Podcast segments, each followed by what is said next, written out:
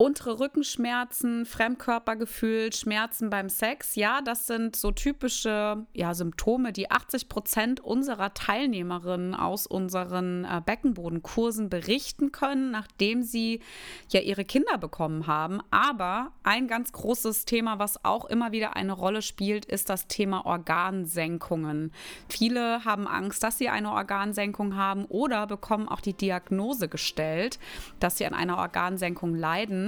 Deswegen greifen wir heute das Thema ganz bewusst auf. Rike ist wieder mit dabei am Start als unsere äh, Gynäkologin hier in unserem Power-Team, um mal darüber aufzuklären, was überhaupt eine Organsenkung ist und wie man das Ganze spüren kann. Deswegen sage ich herzlich willkommen und äh, ja, Happy Day, meine liebe Rike.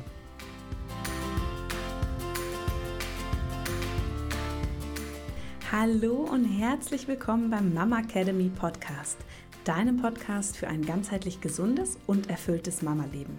Wir sind Rike, Katharina und Nicole, eine Ärztin, zwei Mamas und drei Yogalehrerinnen. Zusammen möchten wir dich mit unserem Wissen aus dem Bereich Medizin, Yoga, Coaching und Ernährung bei der größten Transformation deines Lebens unterstützen. Als Mamas und Frauen ist es unser Herzensprojekt, dich in deine volle Kraft zu bringen.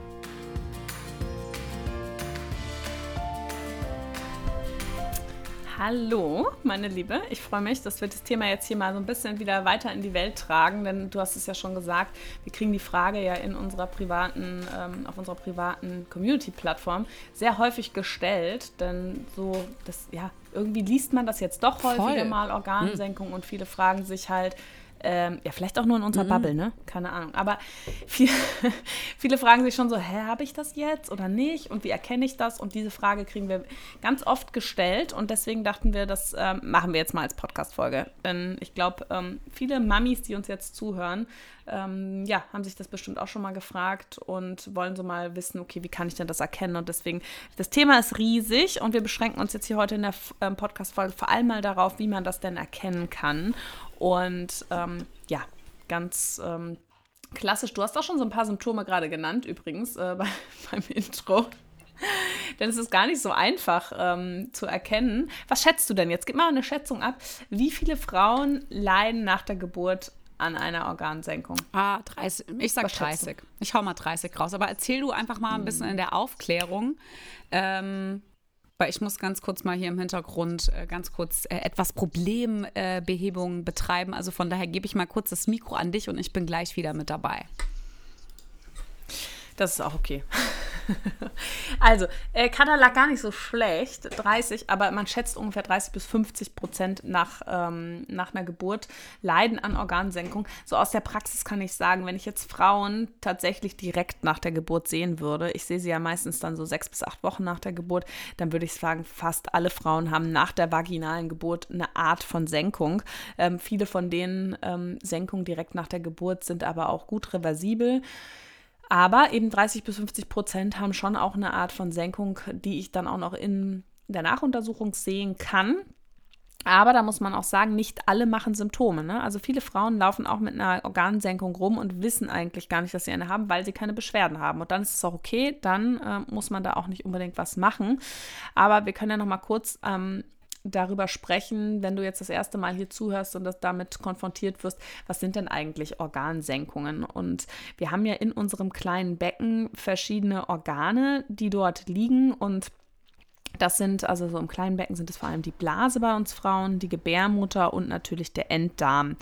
Und diese drei Organe können sich nach einer Geburt oder nach einer Schwangerschaft, das muss auch nicht immer nur nach einer vaginalen Geburt sein, es kann auch nach einem Kaiserschnitt sein, denn nämlich auch die Schwangerschaft hat eine große Auswirkung auf das ganze Bindegewebe und den Halteapparat der Organe, ähm, können sich absenken und zwar in die ähm, Scheide hinein.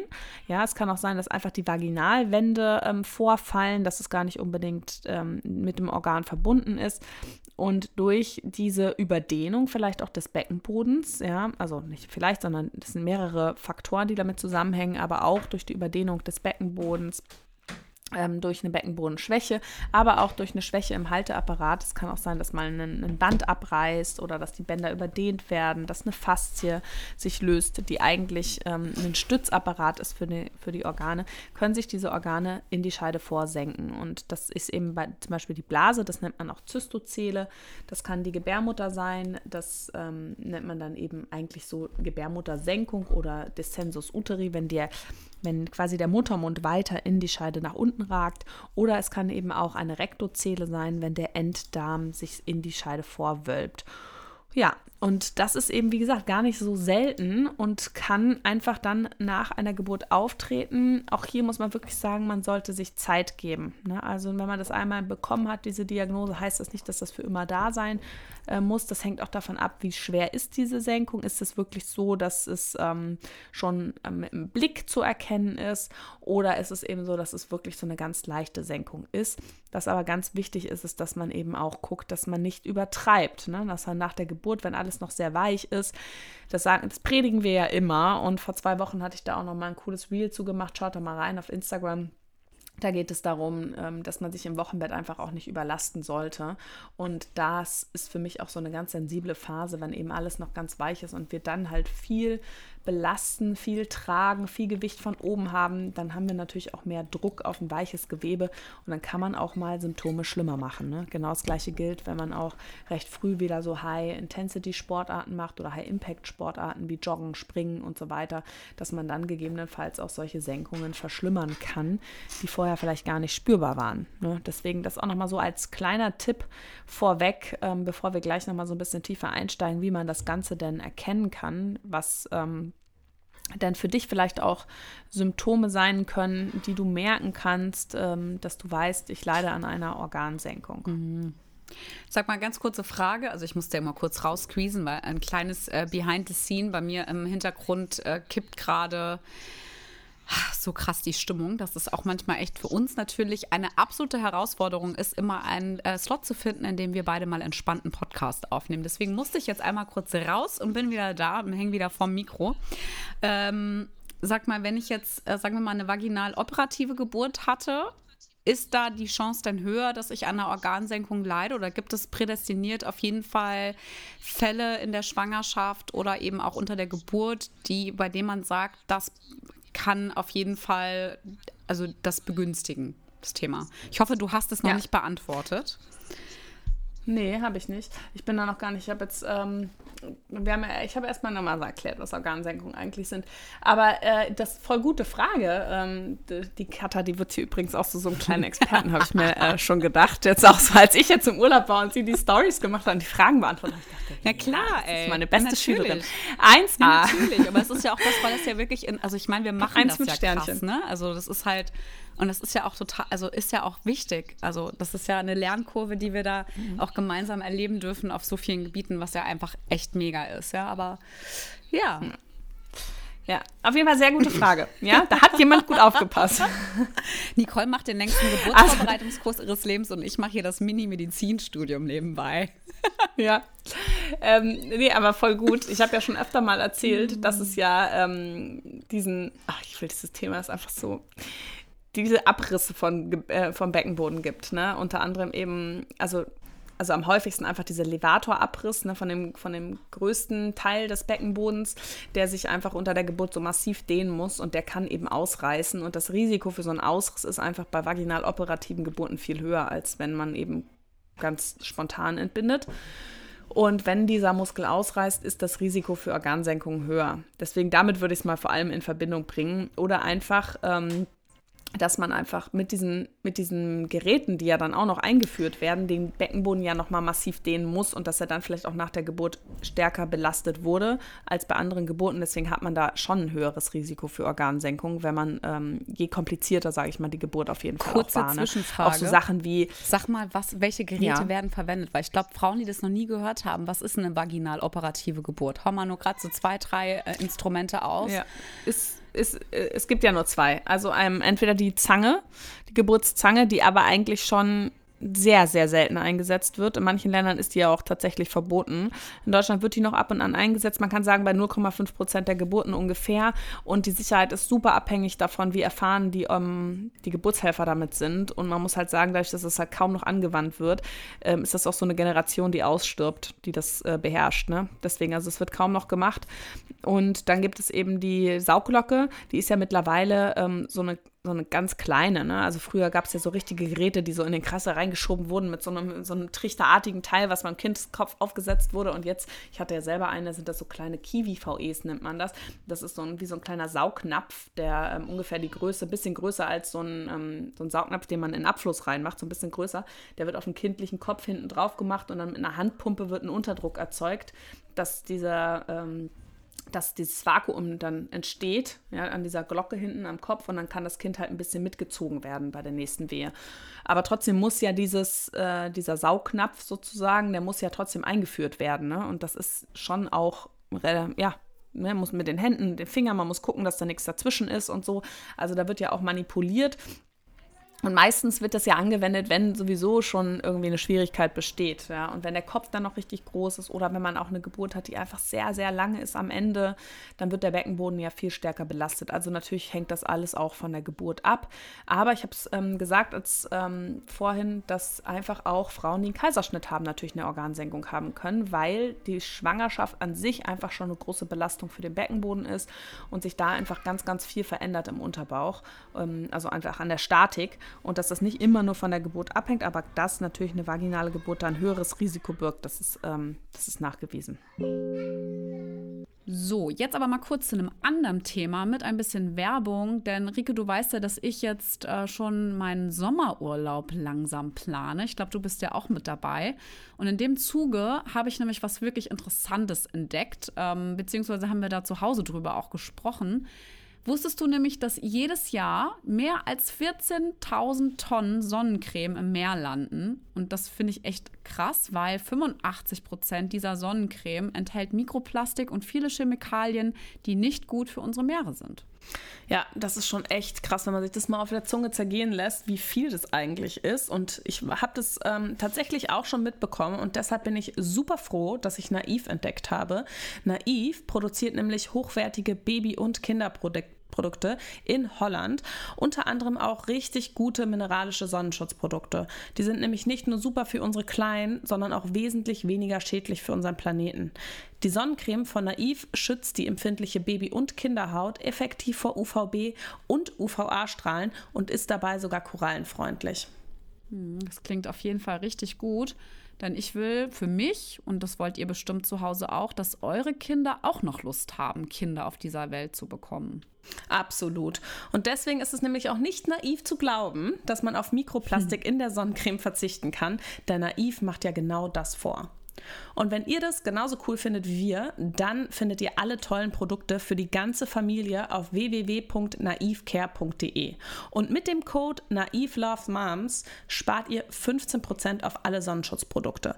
Der Code ist gültig bis zum Ende des Sommers, also 30.09.2023 und ab einem Einkaufswert von 25 Euro ist der Versand auch gratis. Alle Infos findet ihr natürlich auch nochmal hier unter dem Podcast in den Show Notes. Und jetzt, Katha, geht's weiter im Podcast.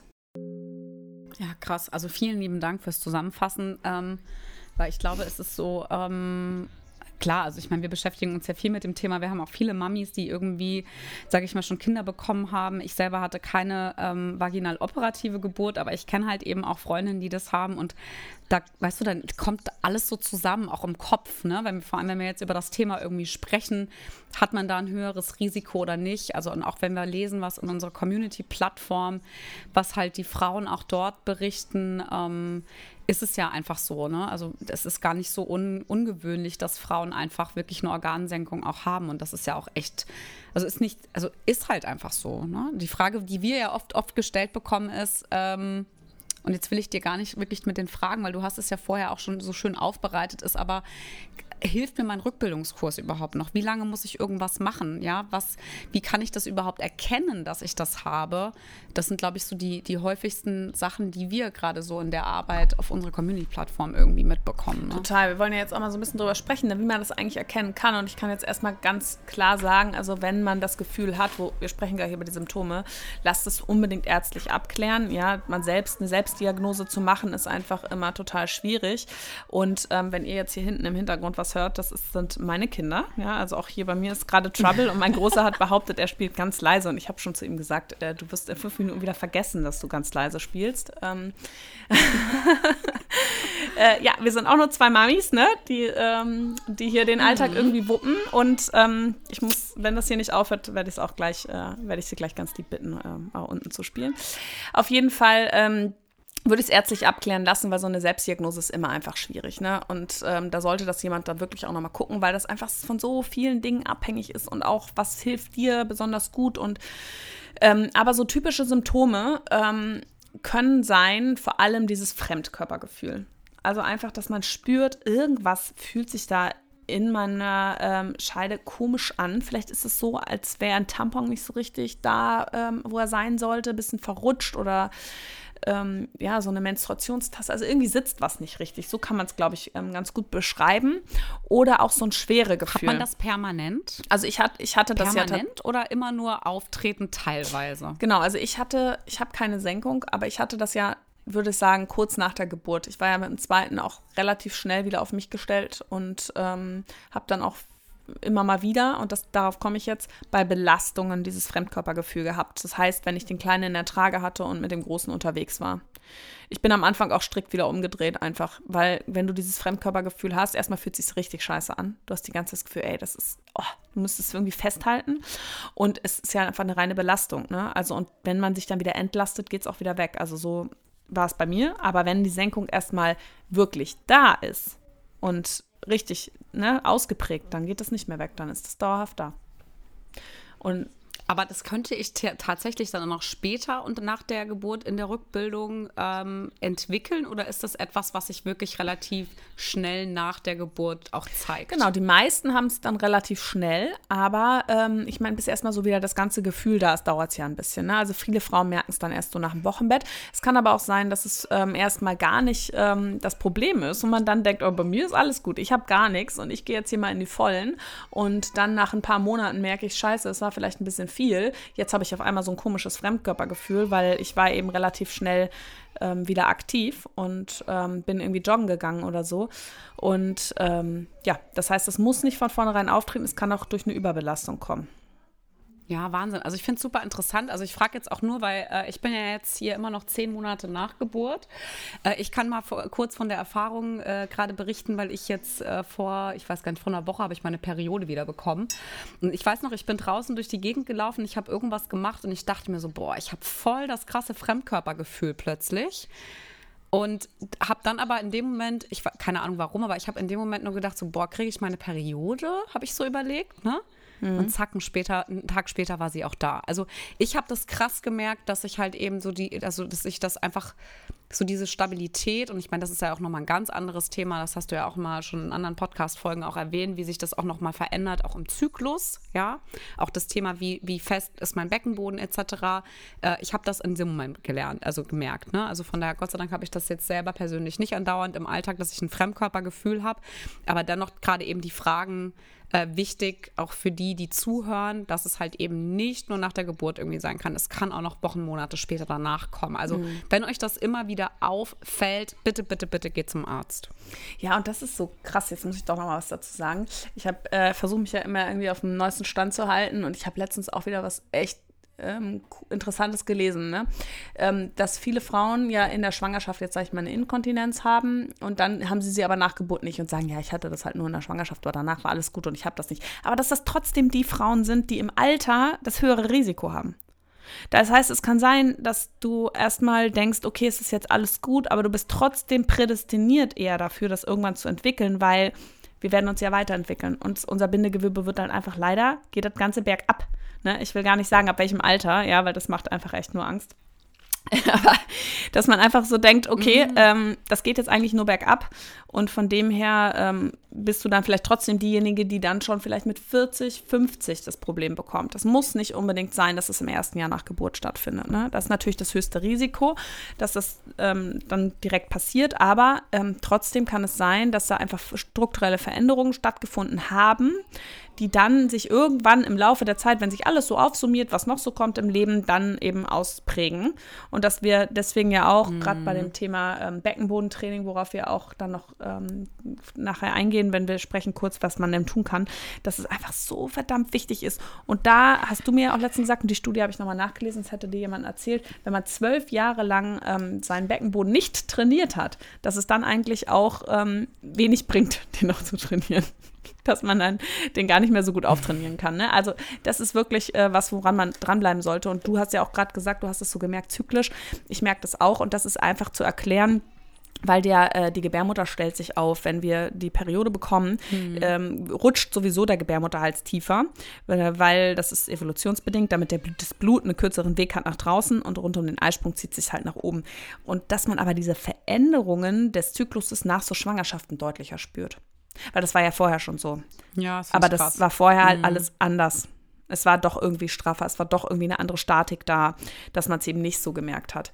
Und dass einem jetzt diese zyklischen Veränderungen krasser auffallen. Und so geht es mir auch. Ich muss mein Sportprogramm schon anpassen.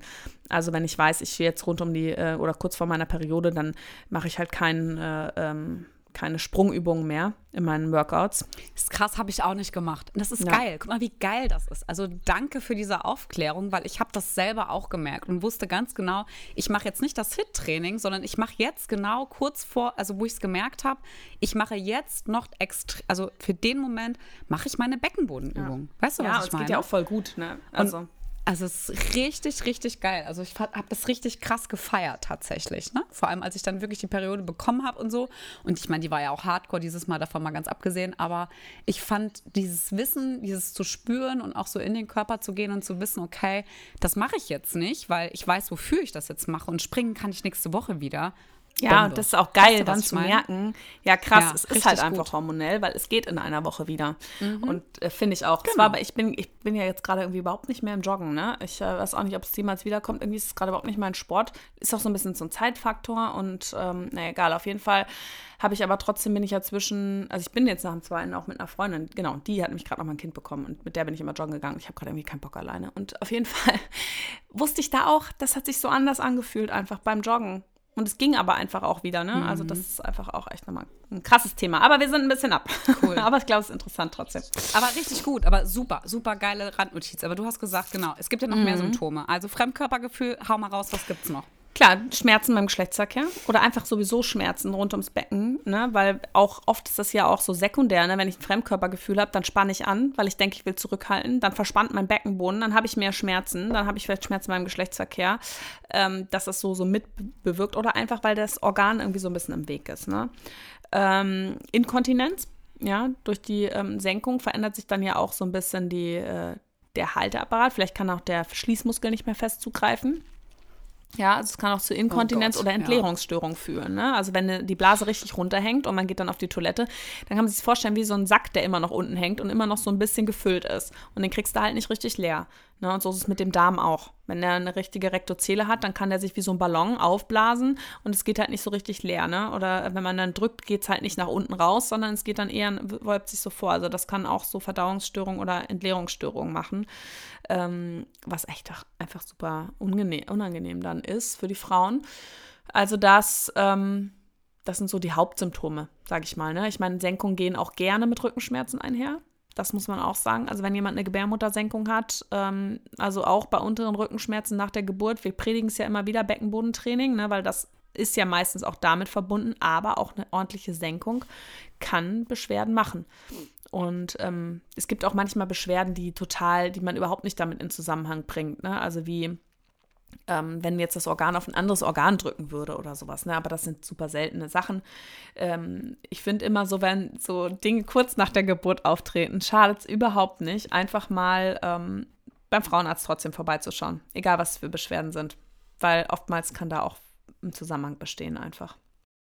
So, wenn ich jetzt, also ich habe jetzt Symptome, beziehungsweise ich habe jetzt das Gefühl, dass irgendwas nicht stimmt mit Symptomen, auch natürlich. Ähm, ich gehe jetzt zum Arzt. Wie stellt man denn fest, dass ich an einer Organsenkung leide? Erklär mal. Also ich glaube, du hast ja schon gesagt vorher, äh, Selbstdiagnose, lass das sein, geht direkt zum Arzt und lass das checken. Also was machst du in der Praxis, äh, um zu erkennen, ob eine Frau daran leidet oder mhm. nicht?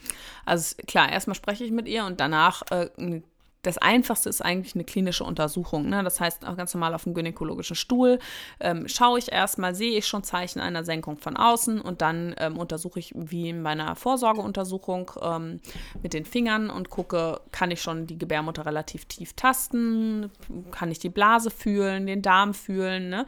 Also einmal in Ruhe und dann lasse ich die Frau gerne mal pressen ja, und schaue, was sich verändert, verändert sich das Bild und ähm, dann auch nochmal den Beckenboden anspannen, schaue so ein bisschen in die Dynamik und das Wichtigste ist, die Frau im Stehen zu untersuchen. Wir haben so viele Frauen in unseren Kursen, die immer wieder schreiben, ich habe die und die Symptome, mein Frauenarzt sieht nichts. Und ich frage dann ja ganz oft, weil ich kann ja keine Ferndiagnose machen, ich kann ja nur Tipps geben ne? oder kann auch mal Anregungen geben, wonach man vielleicht mal fragen könnte oder so. Ähm, hat denn der Arzt oder die Ärztin im Stehen untersucht? Und ich würde behaupten, 95 Prozent der der, ähm, der Ärzte untersuchen nicht im Stehen. Wenn aber mir eine Frau sagt, sie hat Beschwerden, ein Fremdkörpergefühl, wenn sie mit ihrem Kind am Spielplatz steht, ja, und ich untersuche sie aber nur im Liegen oder so im Halbliegen, und sie hat das keine Senkung, dann heißt das ja immer noch nicht, dass sie sie nicht hat, weil sie hat es ja im Stehen, ihre Symptome. Ne? Das heißt, sie muss auch im Stehen untersucht mhm. werden. Und was ich immer noch mache, ist ein Ultraschall. Das heißt, ich gucke dann immer noch mal im Ultraschall, weil ich das dann ganz cool von außen sehen kann. Ähm, auch wenn es darum geht, kann sie ihre Blase richtig entleeren? Ne? Wo kommt dann vielleicht die Inkontinenz her? Wie groß ist die Senkung? Da kann ich total toll messen auch, ne? um das so einzuteilen und ähm, kann auch schauen, gibt es verschiedene Komponenten von Senkungen, also sind mehrere Organe betroffen, weil das manchmal auch ein bisschen schwierig ist zu tasten, je nachdem, wie weich das auch ist. Also, das, ähm, dass man das dann nochmal so ganz gut objektivieren kann. Und was ich voll cool finde dabei, ist halt einfach der Frau dann zu zeigen, wenn sie anspannt, was passiert dann mit den Organen. Ne? Es gibt ja auch Frauen, die haben zwar eine Senkung, die haben aber ihren Beckenboden so geil im Griff, dass sie einfach durch das Beckenbodentraining, also wenn sie anspannen, die Organe wieder nach oben bewegen. Und die haben, das sind auch die, die im Alltag wenig wenig Probleme haben. Weil wenn die gut trainieren, dann haben die schon eine Art Grundspannung und dann kriegen, haben, kriegen die das Fremdkörpergefühl weg. Ne? Weil das ist halt auch was, mhm. was, es geht ja, es ist ja keine sterben, ähm, lebensbedrohliche Erkrankung, ne, eine Organsenkung, sondern es sind ja Symptome, die stören. Und wenn ich die in den Griff kriege, dann brauche ich auch nicht weiter behandeln. Und ähm, da können wir ja nochmal drauf, äh, jetzt am Ende nochmal so ein bisschen drauf eingehen. Ähm, das wäre auch noch eine ganze Podcast-Folge wert, aber Beckenbodentraining ist ja eins der Haupt- ähm, Therapiesäulen auch ne, bei den Organsenkungen. Und am Ende, wirklich am Ende der Kette steht die OP. Ne? Also man versucht wirklich alles konservativ auszuprobieren. Beckenbodentraining, vielleicht auch eine Pessar-Therapie. Ähm, ne, je nachdem kann man auch solche EMS-Geräte, also so Elektrostimulation mit einbringen und so. Aber Beckenbodentraining ist das Wichtigste, weil diese OP, es ist einfach ein Eingriff. Und ähm, da verändert sich natürlich auch was. Und gerade wenn vielleicht noch kein abgeschlossener Kinder-Familienplanung da ist. Wenn ich mein Kind aber noch die ganze Zeit hochhebe, dann brauche ich keine Senkungs-OP. Da, da, da ist schon, das muss ausgeschöpft sein. Und dann weiß man ja auch nicht, je nachdem, ne, wie operiert werden kann, wie gut sind dann auch die OP-Ergebnisse, wie lange hält das an, muss ich vielleicht in meinem Leben nochmal operiert werden. Deswegen versucht man wirklich erstmal alles auszuschöpfen. Und viele Frauen ähm, kriegen das so gut in den Griff, dass sie damit gut leben können und dann vielleicht auch nur die OP rauszögern, ne? Ja. Mhm. Also ich glaube, du hast ja jetzt gerade schon alles zusammengefasst, was wirklich dagegen hilft. Ähm, gerade was das Beckenbodentraining betrifft, ist auch eine Frage, die wir oft gestellt bekommen. Also, also wirklich oft, also auch gerade bei Instagram, wo uns Frauen anschreiben, die sagen, meine Geburt ist jetzt schon elf Monate her. Ist das überhaupt noch gut, wenn ich jetzt mit dem Beckenbodentraining starte? Mhm. Ja, aber es gibt nie zu spät eine einzige Antwort. Nee, gibt's nicht. Und äh, wir wissen, also.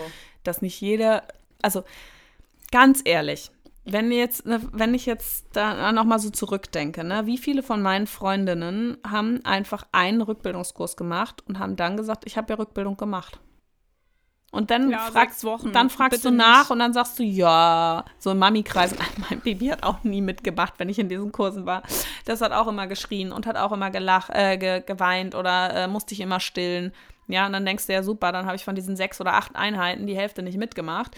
Und das war's, oder was? Also, darüber haben wir ja echt schon viel gesprochen und es ist nie zu spät, mit dem Beckenbodentraining anzufangen, auch wenn du sagst, ich habe eigentlich einen Rückbildungskurs gemacht, aber ich habe immer noch Beschwerden oder ich habe immer noch Symptome. Hey, weitermachen. Es ist eine never-ending Story, leider, ja. Und wir Menschen sind halt einfach die einzigen Lebewesen, die ihre Kinder in einer auf zwei Beinen tragen und auf zwei Beinen irgendwie äh, den ganzen Tag unterwegs sind. Ähm, alle anderen sind irgendwie auf vier Beinen, das Gewicht liegt nicht die ganze Zeit auf dem Beckenboden. Das müssen wir uns einfach klar machen. Mhm. Und wir werden halt einfach jetzt 80 Jahre alt hoffentlich und nicht nur 40 wie vor 300 Jahren oder 200 Jahren. Ja, und ähm, da ist es halt einfach so, dass wir auch mit diesen Konsequenzen leben müssen, dass wir älter werden als früher und unser Körper da einfach nicht so mitgewachsen sind. Ich finde, das, das ist halt einfach auch krass. Ja, und du hast es ja vorhin so schön gesagt, ja. Also ich meine, egal wie die Schwangerschaft war und auch die Geburt, oftmals ist es so, dass halt eben die, die Folgen mit der Inkontinenz und allem, was einhergeht, ja auch viel, viel später erst auftritt. Also alleine deswegen ist es schon echt extrem wichtig, zu gucken, dass du dir langfristig was suchst. Also auch wenn es ein Jahr nach Geburt ist, auch unser Beckenbodenkurs zum Beispiel, der ist auch echt extrem gut dafür. Ich habe gestern auch mal wieder eine Einheit gemacht und ich liebe die wirklich, weil die schon auch sehr, sehr fordernd sind. Ich weiß nicht, wann du das letzte Mal welche gemacht hast. Mhm. Ich habe gestern Einheit 4 gemacht in unserem Full-Body-Workout, weil ich nämlich wenigstens die 20 Minuten im Kinderzimmer habe ich mir den Pilatesball einfach noch abends mitgeschnappt und habe den auf dem Spieleteppich, habe ich mir einfach das Handy irgendwo hingepackt und habe einfach die Übung währenddessen gemacht ähm, das ist schon auch krass anstrengend, ja? ja? Wo ich sagen muss, geil, aber ich habe wenigstens das Gefühl, ich habe immer wieder was eingebaut. Und wenn ich dann irgendwie noch Zeit habe, dann mache ich noch die anderen vorne weg oder hinten dran und dann ist das auch voll gut. Aber ich füge es immer wieder, immer wieder mit ein. Ich muss mich daran selber auch irgendwie festhalten. Also hier auch mal an alle Mamis. Ich weiß, es ist echt extrem schwer, auch immer wieder Zeit dafür zu finden nicht aufgeben, immer wieder anfangen, immer wieder anfangen, immer wieder starten. Und wenn du wieder mal drei Wochen Pause hast, zur Biert, aber immer wieder anfangen. Das ist so für mich der Schlüssel. Nicht aufgeben. Ja. ja. Nee, ähm, also ich ähm, liebe die Übung auch total, wenn ich die äh, habe die Einheiten ja auch schon öfter mal gemacht und so. Und was ich halt auch super cool finde, ist einfach, ich habe da so ein paar Lieblingsübungen, die ich einfach auch in mein Training mit einbaue. Ne, wo ja, ich so ich sage, ja. ähm, wir haben es ja vorhin schon gesagt, ne, ich mache ja auch ähm, nicht immer dann diese die High-Intensity-Sprungübungen und Laufübungen und solche Sachen, sondern ich mache auch echt viel Stabi und das tut mir einfach total gut und da baue ich total gerne einfach ähm, die, meine Lieblingsübungen aus unseren Kursen immer mit ein. Und ja, wir werden auf jeden Fall diese Woche, wird Katha auch noch mal ein paar Übungen teilen, wie sie es gerade so schön gesagt hat. Ich habe mir mein Pilatesball mit ins Kinderzimmer geschnappt. Äh, schaut mal bei Instagram diese Woche bei uns vorbei, denn Katha wird mal drei Übungen teilen, die ihr immer schön im Kinderzimmer auch machen könnt. Ne? Wenn man so schön sagt, ich habe ja gar keine Zeit.